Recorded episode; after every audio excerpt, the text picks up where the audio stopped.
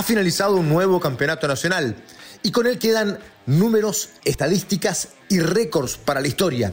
Claro, aún hay un partido que se sigue jugando en los escritorios, como lamentablemente es común y normal en los últimos torneos nacionales. A continuación, damos a los mejores los números más importantes, los jugadores que más y que menos y todo lo que necesitamos saber al término del fútbol chileno. Esto es Footbox Chile, un podcast con Fernando Solabarrieta, exclusivo de Footbox. ¿Cómo están amigas y amigos de Footbox Chile? Se jugó la fecha número 30 y con eso terminó el fútbol de liga de nuestro país. ¿Y por qué hago esta salvedad? Porque aún queda un partido por disputarse.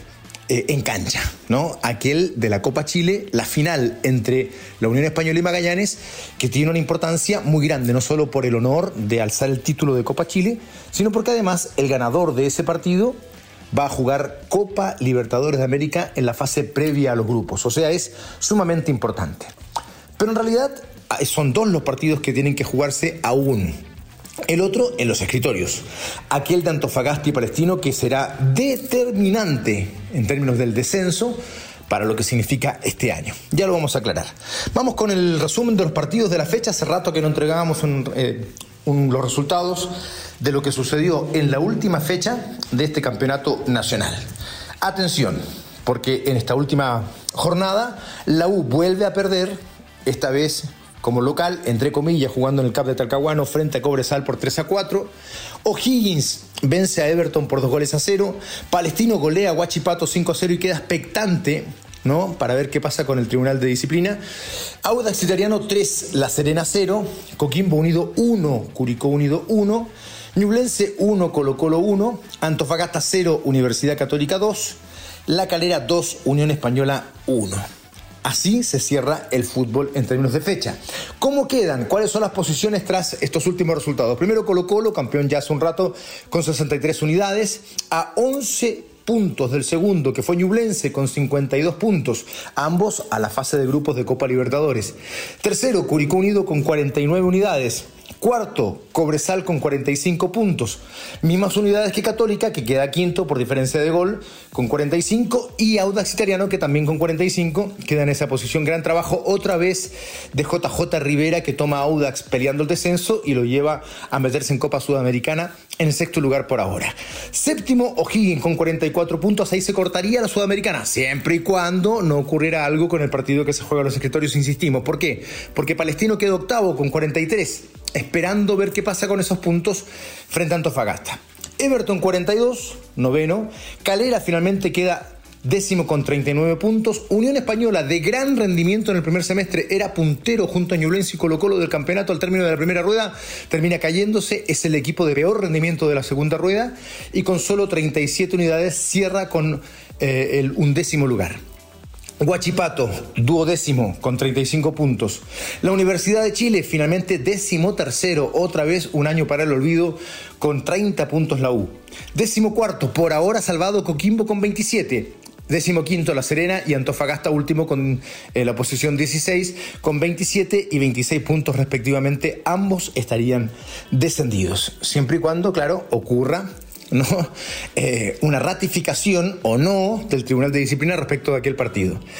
Vamos con los registros individuales, vamos con lo que sucedió en este campeonato y vamos a oficializar entonces lo que cada equipo gana y lo que cada equipo pierde. ¿En qué sentido? Premios y castigos, ¿no? Campeón, Colo Colo, título número 33, campeón después de 5 años y 24 años después de haber sido por última vez el monarca en campeonatos largos. El último campeonato largo de Colo Colo lo había obtenido en el año 1998, una eternidad. A Copa Libertadores, directamente, además de Colo Colo, Ñublense y Curicó. Curicó, eso sí, a la fase previa a los grupos. El otro saldrá de la disputa de la Copa Chile en la final entre Magallanes y la Unión Española. Clasificados a Sudamericana, Cobresal, Universidad Católica, Audax Italiano y O'Higgins. En caso de que se mantenga el fallo de la primera sala, Palestino, eso sí, subiría al cuarto lugar, iría a Copa Sudamericana y quedaría fuera O'Higgins de Rancagua.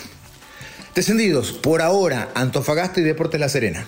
El año pasado los descendidos fueron Huachipato con 37 puntos, Melipilla 32 tras la resta de 6 puntos. ¿Se acuerdan ustedes cómo hicieron un traje a medida en el tribunal para bajar a Melipilla y mantener a Guachipato en la primera división?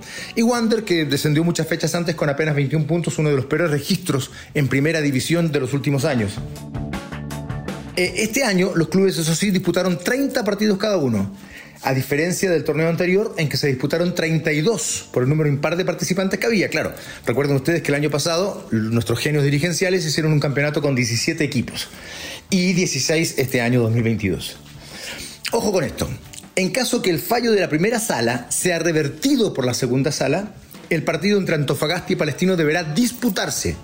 Y en la eventualidad que Antofagasta empate o derrote a Palestino, los descendidos serían Coquimbo Unido, con 27 puntos y menos 20, y Deporte La Serena con 27 puntos y menos 28.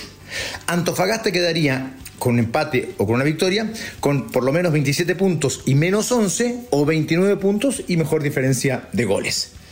Entonces, de allí el enredo y la importancia de lo que significa aquel partido que se está dilucidando en tribunales en los escritorios, porque incide en Copa Sudamericana para ver si Palestino puede desplazar a O'Higgins de Arrancagua y abajo para ver si Antofagasta puede o no, tratando de jugar ese partido y que no se haya dado por perdido como hasta ahora lo tiene, para poder salvarse del descenso, lo cual obviamente no es menor. Son cosas de estos campeonatos que lamentablemente terminan disputándose en los escritorios y no en la cancha. Y de esto hace ya un rato largo. Varios campeonatos, sobre todo por el tema del descenso, se terminan disputándose en los eh, escritorios y no en el campo de juego. Una pena, una más del fútbol chileno. Bien, vamos ahora a los registros, a lo más importante en términos de balance y récords de cada uno de los equipos, ¿no?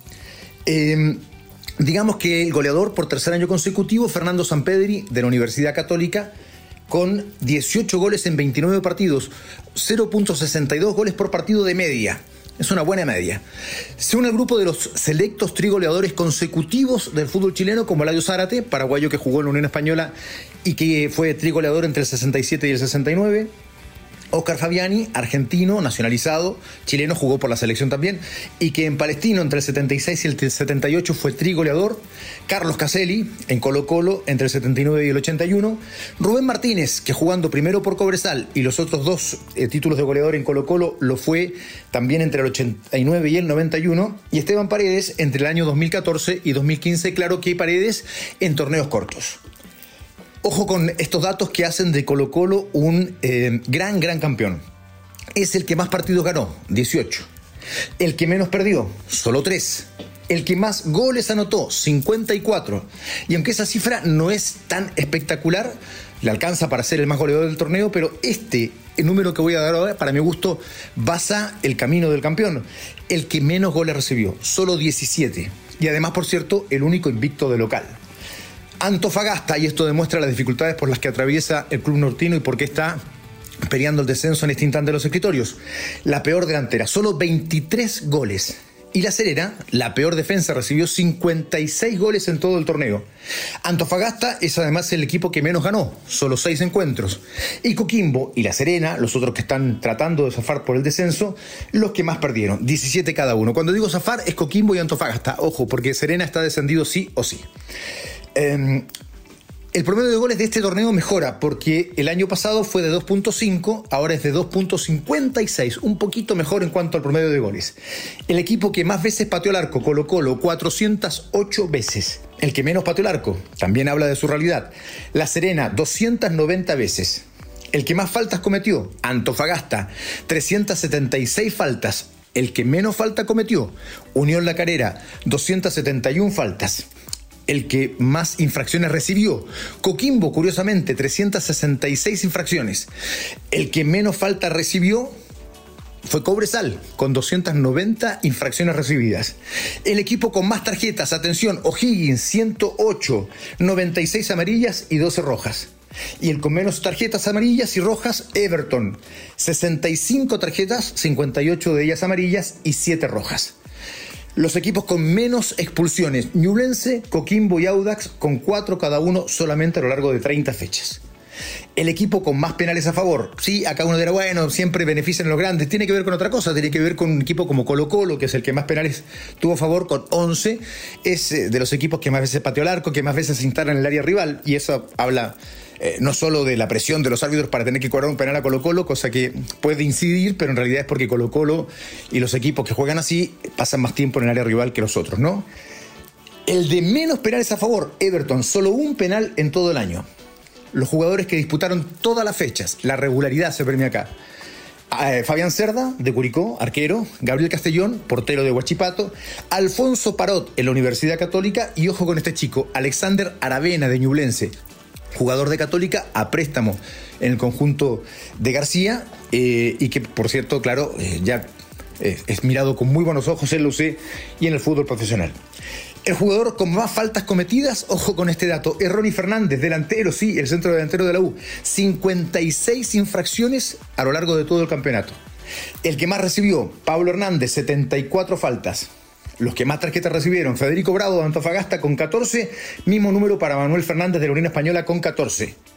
El jugador con más recuperaciones y para mi gusto el mejor jugador del torneo, Esteban Pavés, con 95 recuperaciones, el colocolino.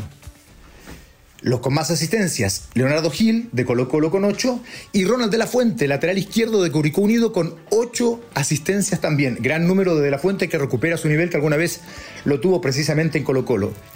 El, eh, el jugador con más fuera de juego, con más offside, Juan Martín Lucero de Colo Colo, 27 veces le sancionaron la posición de adelanto. Y el que más disparó al arco, Fernando Sampedri, habla de su ambición, 89 remates al arco. El de más goles de cabeza, el Pato Rubio, cinco de los ocho que hizo fueron de cabeza. El de más goles de penal, Gastón Lescano, siete de los 15 que hizo los hizo mediante la pena máxima. El de más goles de tiro libre, acá miren la escasez que hay hoy de especialistas, es Guillermo Pacheco, que hizo dos de los dos que hizo. La diferencia de Colo Colo, de goles, más 37, es la mejor desde la Universidad Católica del año 2010, que tuvo más 38. Pero claro, en 30 partidos versus los 34 del cuadro cruzado en aquel año en esa oportunidad, Católica anotó 77 goles y recibió 39.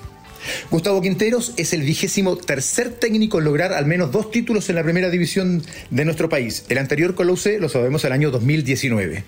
Y además se completaron, ojo con este dato también, siete torneos sin presencia de técnicos chilenos campeones y el último fue Mario Salas en el 2016, cuando levantó el título con la Universidad Católica. Pero ojo, porque en este campeonato sí se dio una buena noticia para los técnicos nacionales, el caso de García, el caso de Muñoz en Curicó. Creo que hay una revalidación de los técnicos chilenos, el caso de Magallanes, campeón de la primera vez con el Nico Núñez. Hay buenas señales respecto de los técnicos y eso también es importante. Los mejores jugadores del campeonato para mi gusto y para cerrar, Pavés, San Pedri, y Alexander Aravena tiene que ser considerado también. El resumen de lo que sucedió en este nuestro último último campeonato nacional jugado en este año. Vendrá el Mundial y seguiremos esperando para ver qué ocurrirá con la selección chilena, con la nueva selección chilena y por supuesto quedará en el recuerdo el gran título de Colo Colo y todo lo que sucedió en este torneo nacional. Abrazo grande para todos, que tengan bonita semana. Esto fue Footbox Chile con Fernando Solabarrieta, podcast exclusivo de Footbox.